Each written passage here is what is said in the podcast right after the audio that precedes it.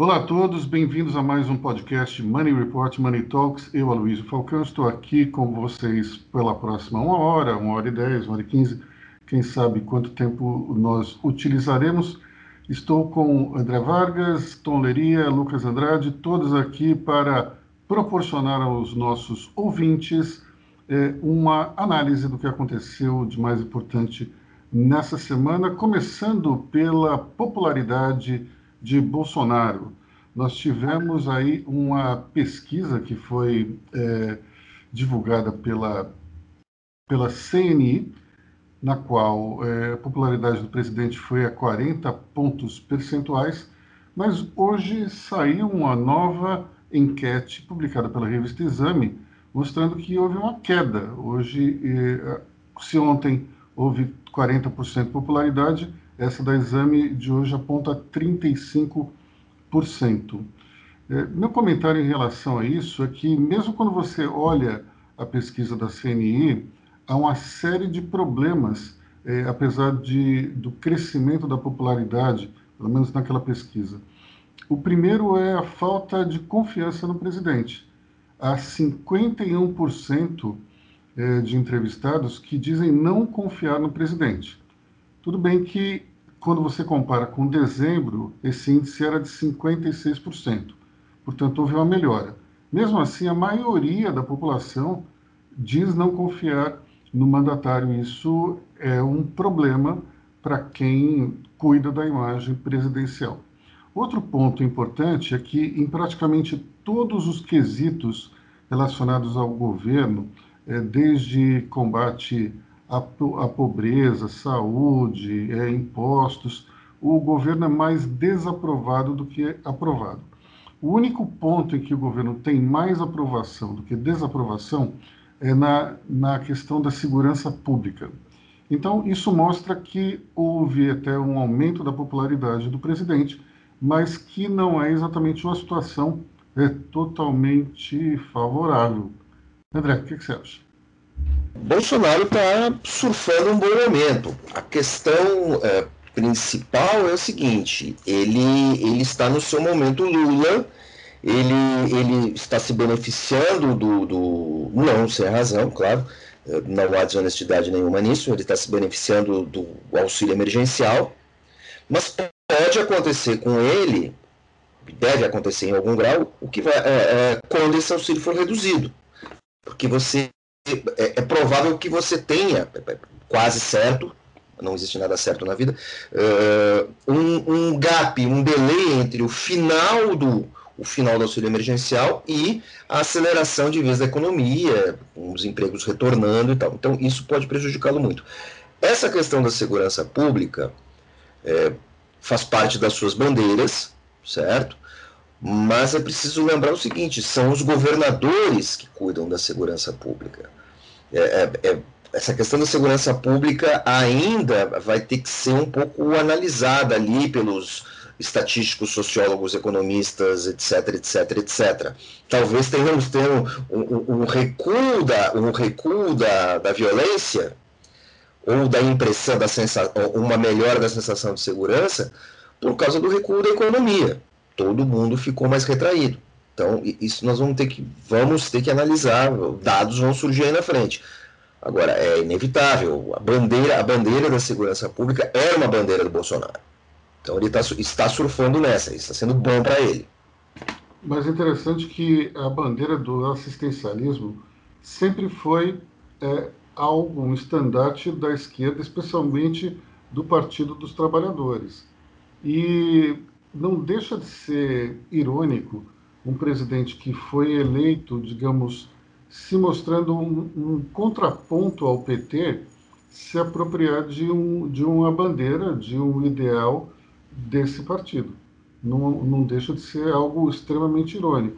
E isso ter sido, digamos, aquilo que fez é, com que a popularidade disparasse um pouco. Né? Então, é interessante porque é, nós temos aqui no Brasil uma situação na qual o Bolsa Família, esse Renda Brasil, que qualquer que seja o nome, ele vai se transformar numa espécie de vaca sagrada. Nenhum candidato, pelo jeito, vai ser eleito sem defender esse tipo de assistencialismo. Então nós temos no nós temos evidentemente uma camada da população que precisa desse auxílio, mas nós temos que também investir no desmame de, de pessoas que estão é, vivendo é, desse auxílio há mais de 10 anos.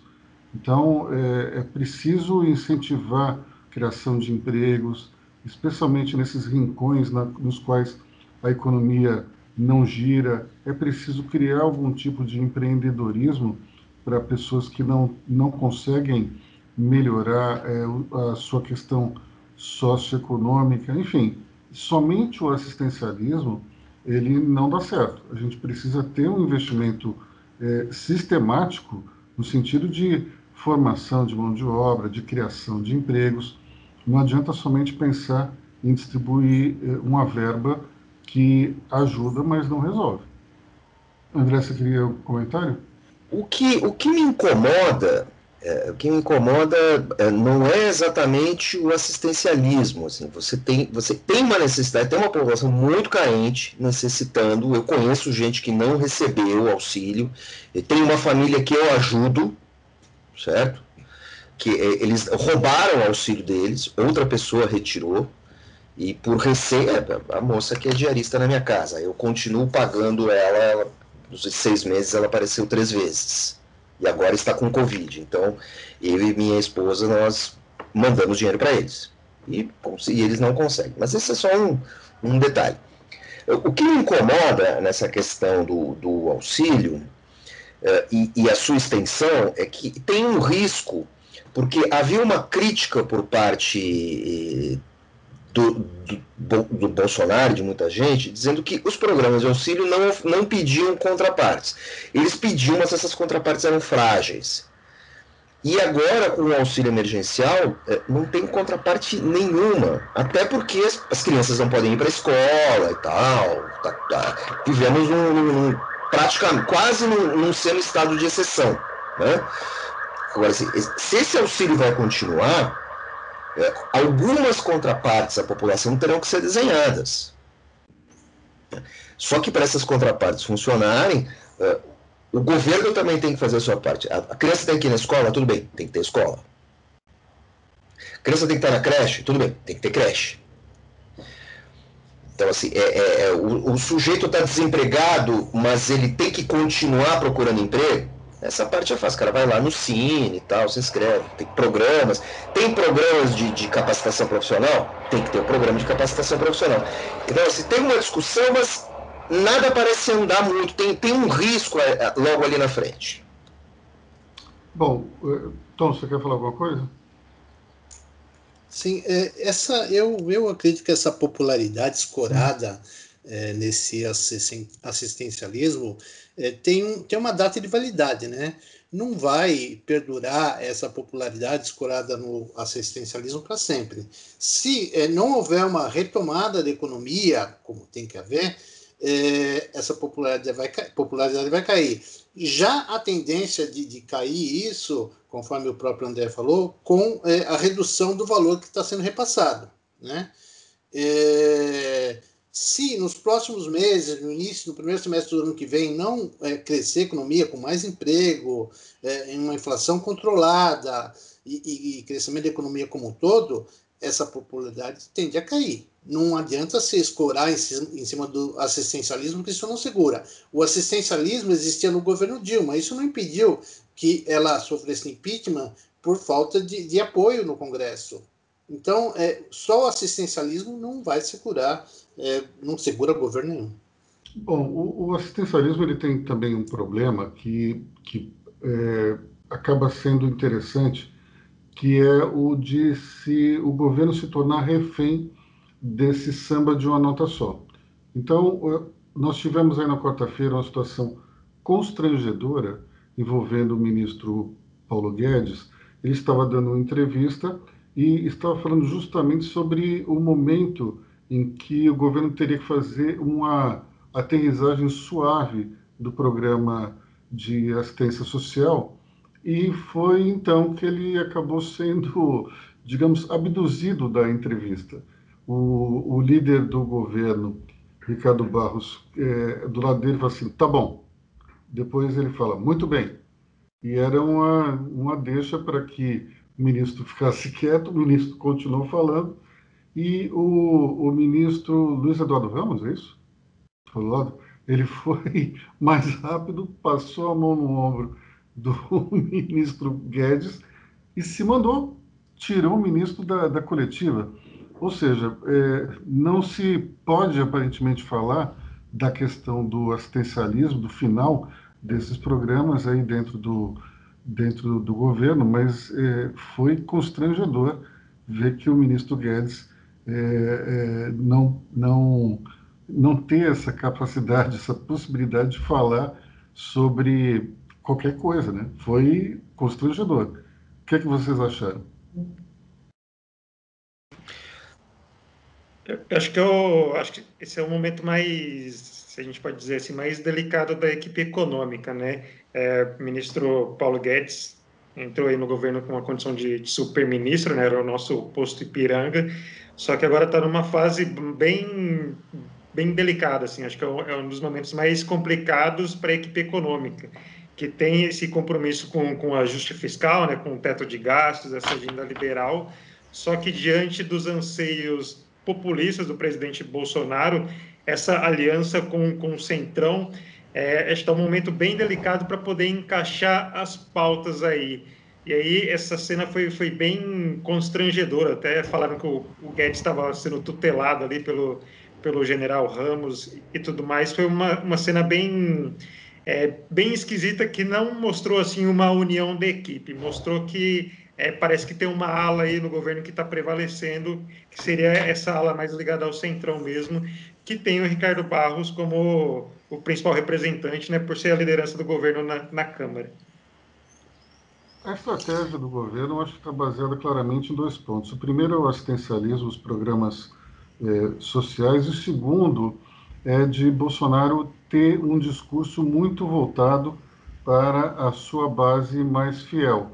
É, o próprio pronunciamento à ONU acho que mostrou esse tipo é, de estratégia. O problema que, que se enxerga é o seguinte: Bolsonaro, no fundo, no fundo, ele aposta nesse tipo de discurso agressivo para manter a sua base bolsonarista é, é, uma militância em constante atuação, é, apostando que em 2022 haverá um confronto entre ele e o, algum candidato de esquerda. Ou seja, com isso não haveria exatamente muita alternativa, mesmo para quem não concorde com o presidente, a não ser votar nele. Me parece um tanto quanto arriscado, porque a esquerda é, não consegue produzir exatamente é, um discurso muito convincente. Nós tivemos nos últimos tempos é, o PT se desidratando cada vez mais nós temos os outros partidos também andando meio que de lado. Então, e se em 2022 o principal adversário de Bolsonaro for um candidato de centro ou um candidato de direita? Acredito que isso pode gerar problemas para o presidente, porque aí o discurso dele vai ser meio que vai ficar um tanto quanto inócuo. Embora o, a base bolsonarista, como o André Vargas há pouco tempo é, comentava, é, acredita que qualquer pessoa que, que de alguma maneira vá contra as hostes bolsonaristas seja automaticamente de esquerda. Então, podemos ter, digamos, um candidato de direita que, aos olhos da militância, seja visto como esquerdista. A questão é, aqueles 50% de, de eleitores que são, são os chamados é, pendulares, que vão tanto para a direita como para a esquerda, eles vão comprar essa versão? Talvez não. E para mim aí está o grande risco da reeleição de Bolsonaro em 2022. É, se a candidatura que emergir como opositora não for de esquerda, o presidente terá dificuldades, especialmente se a economia não se recuperar totalmente até lá. Então, não, se não é de esquerda e não se tem uma economia forte, qual vai ser, digamos, é, a grande bandeira do governo Bolsonaro daqui a dois anos. Pode ser complicado. Enfim, é, um, exemplo até dessa questão que os bolsonaristas acham que todo mundo é, que não concorda com eles é de esquerda é o fato de que Celso Russomano está sendo criticado nos grupos de WhatsApp é, de pessoas ligadas ao governo é, como sendo alguém de esquerda. E aí, sinceramente, não consigo entender como é que o deputado Celso Russomano pode ser encarado como alguém de esquerda, mesmo pelos mais extremistas direitistas do Brasil. Mas, enfim, o que, é que vocês acham em relação a isso, André? Em primeiro lugar, é, vou fazer uma pequena correção. Esquerda não, comunista. E parece que depois dessa declaração, o, o, os uh, especialistas russos correram para o Kremlin porque a, estátua, a múmia de Lenin começou a derreter desde essa afirmação de que Russomano era de esquerda. Agora, é, é aquela questão, né? O, a turma do Bolsonaro, é, é, os bolsonaristas raiz, né? É, o, modus operandi deles, eles, têm que manter a temperatura alta o tempo todo. Só que é, se esquece, tem, tem um, um, detalhe de fundo, assim, o Brasil é, é, costuma ser o país do presidente sem querer. É, você não, quem costuma ser eleito é um cara que entra lá pelas circunstâncias. Quem costuma ocupar aquele cargo, né?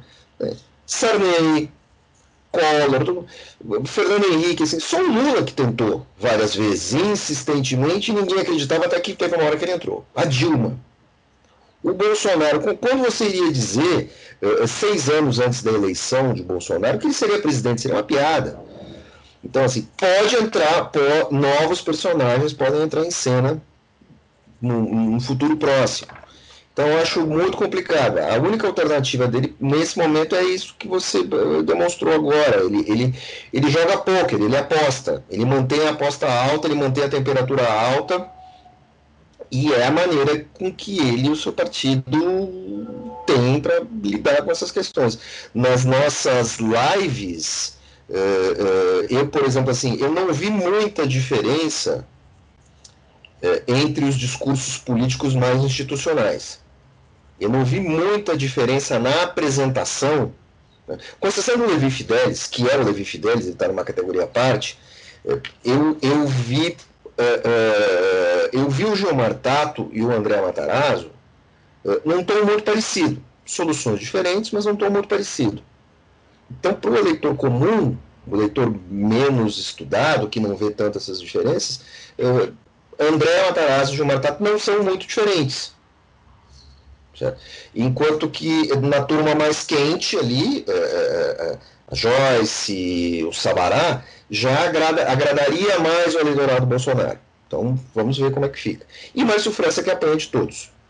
Está numa zona cinzenta. É interessante essa, essa visão, porque tirando um outro comentário que o Gilmar Tato fez sobre é, Bolsonaro, evidentemente atacando o, o presidente e defendendo também o, o PT é, é, um discurso muito mais técnico do que político. É, e nesse ponto, tanto ele como André Matarazzo, eles, eles têm uma sintonia.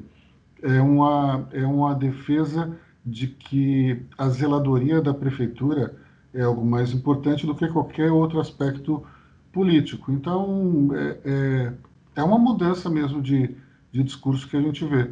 É, talvez isso não se enxergue no discurso de Guilherme Boulos, por exemplo. Vai ser uma conversa muito mais política, é, eu acho que um discurso muito mais político do que técnico ou de zeladoria. Mas, enfim, é, falando sobre, sobre a questão da pandemia, nós tivemos é, essa semana o lançamento do livro do ex-ministro Luiz Henrique Mandetta, e percebemos que tem algumas.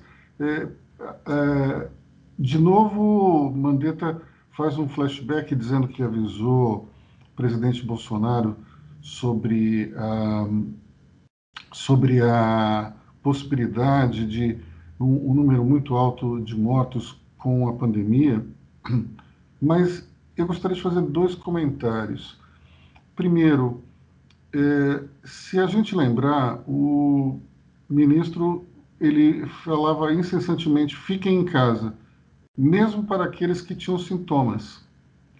Isso, de uma certa forma, pode ter prejudicado muito o número é, de vítimas, porque se vocês lembrarem, naquela primeira fase da, da pandemia, muita gente acabou morrendo porque demorou para ser tratado. E seguindo esse conselho, fique em casa. Então, é um tanto quanto complicado é, botar toda a culpa em Bolsonaro quando o ministro também tem a sua responsabilidade. Agora, eu estava lendo hoje de manhã uma, uma passagem desse livro e me parece de uma, como é que eu posso dizer, de uma imbecilidade enorme. É, o Mandetta ele diz num determinado momento que ele estava sendo de alguma maneira vigiado pelo serviço secreto porque ele tinha ido comer um pão doce numa padaria num domingo e daí depois numa quinta-feira Bolsonaro disse que iria comer um pão doce também. Escolheu a mesma padaria e que isso, segundo Mandetta, foi feito porque se o ministro reclamasse, Bolsonaro mostraria a foto dele na mesma padaria. Isso é de uma idiotice tão grande, porque ele tem alguma prova de que ele foi fotografado, seguido, verificado? Não tem. Então, uma acusação absolutamente idiota. E vamos lá, serve para alguma coisa? A suspeita de que alguém o seguiu só porque Bolsonaro escolheu a mesma padaria.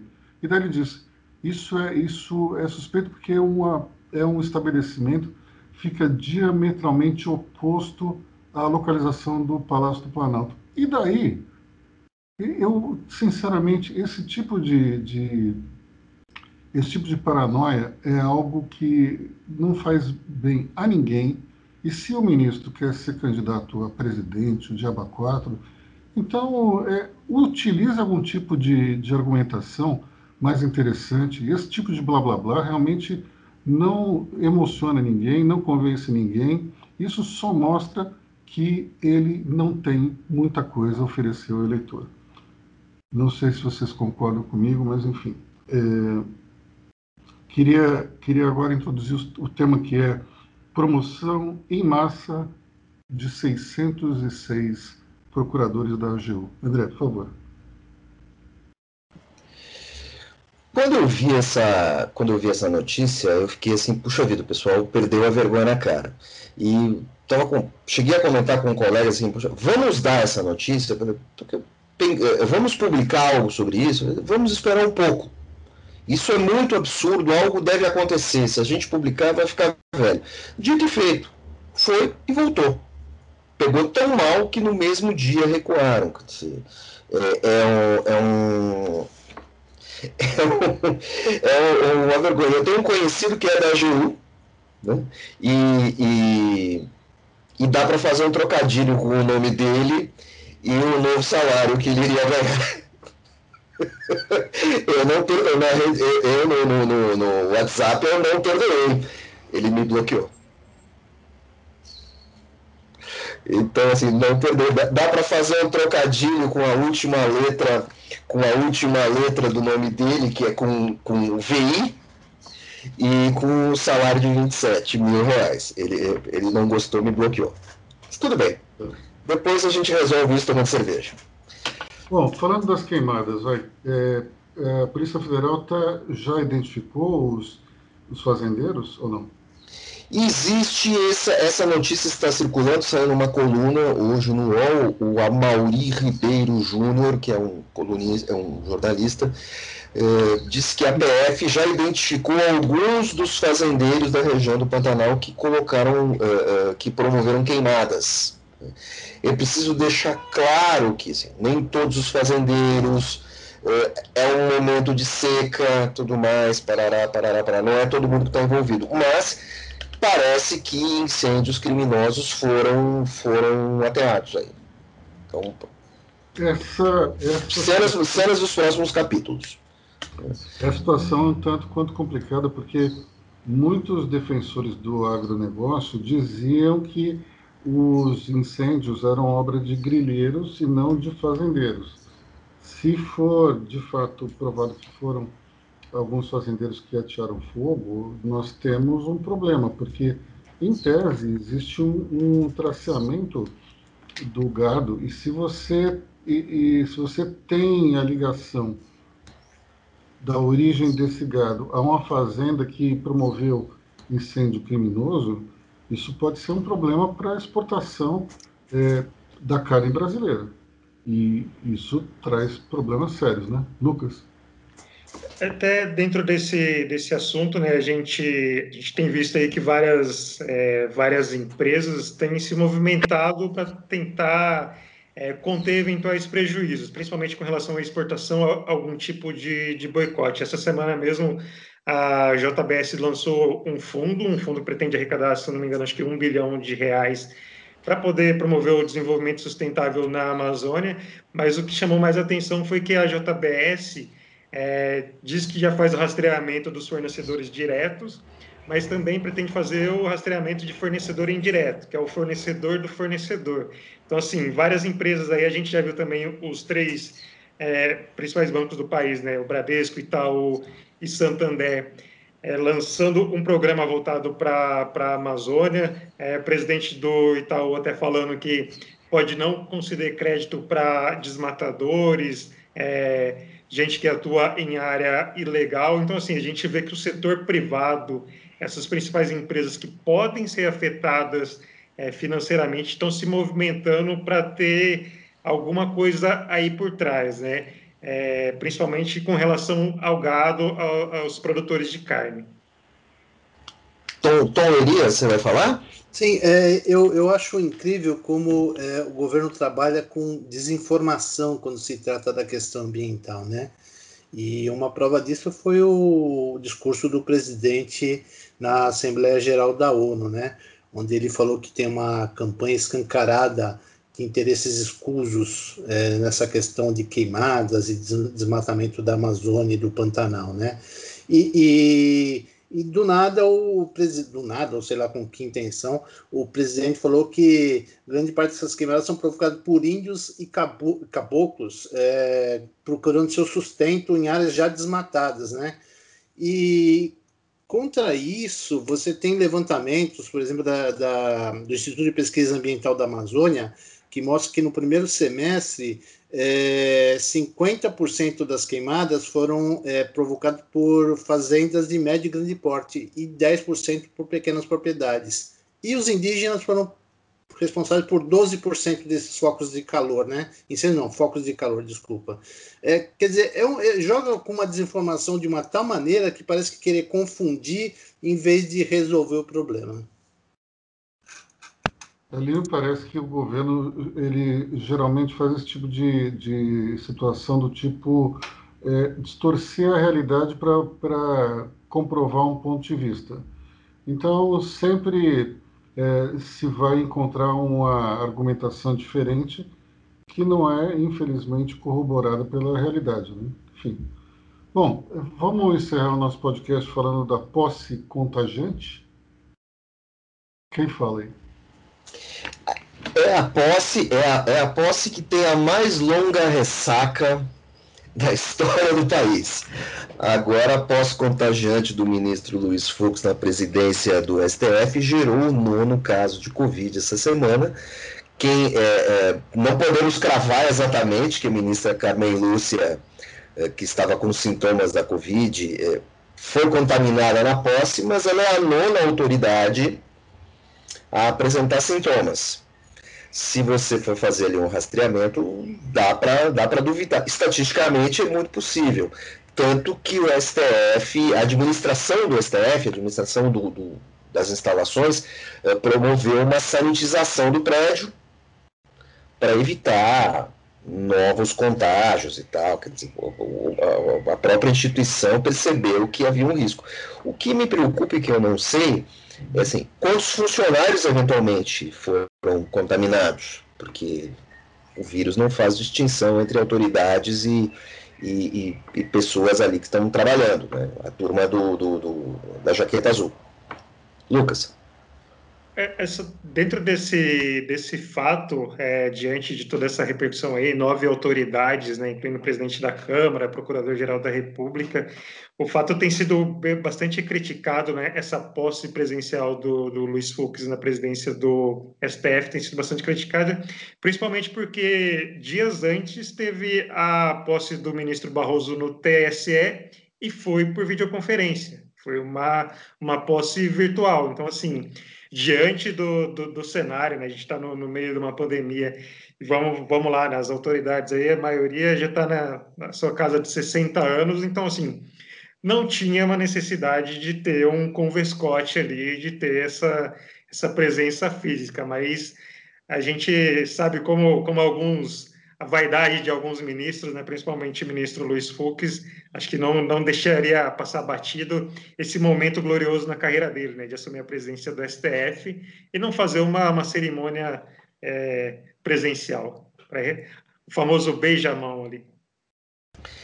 Tem um detalhe, né? 50 autoridades foram convidadas. É, a, a ministra Carmen Lúcia participou. Aí eu não sei dizer se ela está entre a turma dos convidados ou entre a turma dos presentes ali, a sessão e tal, parte do cerimonial e parte da, da, da, né, da claque oficial ali do, da posse. Mas assim, se você contar 50 pessoas convidadas com 9 infectados, você tem uma taxa de infecção de 20%, cara.